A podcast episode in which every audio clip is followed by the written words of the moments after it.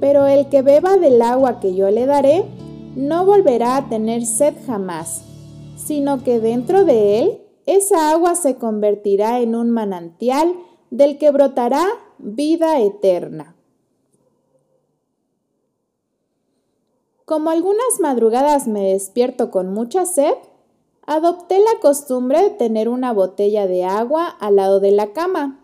Al lado también tengo mi Biblia.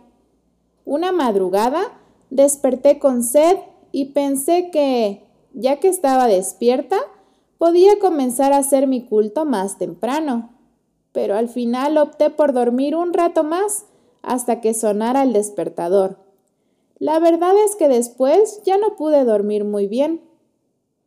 ¿Te pasó alguna vez?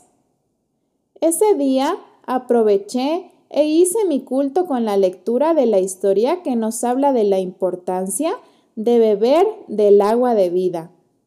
Me di cuenta de que, como esa madrugada, a veces pospongo mi hidratación espiritual, como si fuese algo sin consecuencias. La enciclopedia médica Medellín Plus nos muestra algunos datos interesantes acerca de la hidratación. Te invito a leerlos y a pensar cómo podrías aplicar cada uno de estos consejos a tu vida espiritual.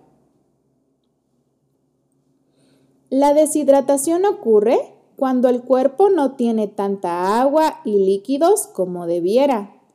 Puede ser leve, moderada o grave, según la cantidad de líquido corporal que se haya perdido o que no se haya repuesto.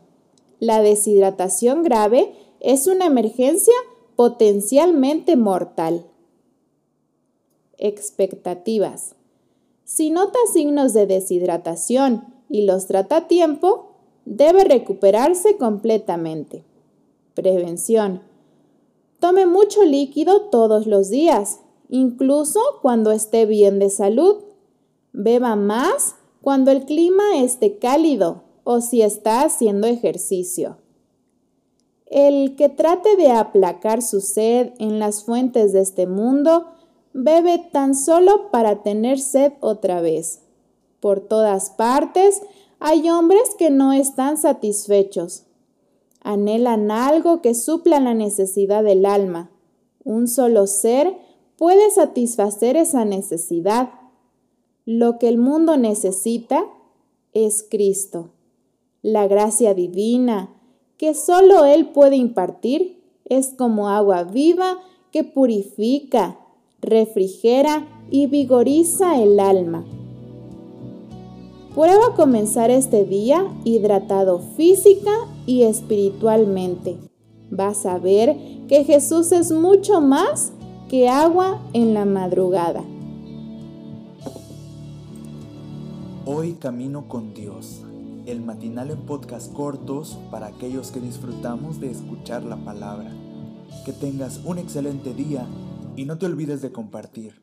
Y ya sabes, por aquí nos escuchamos.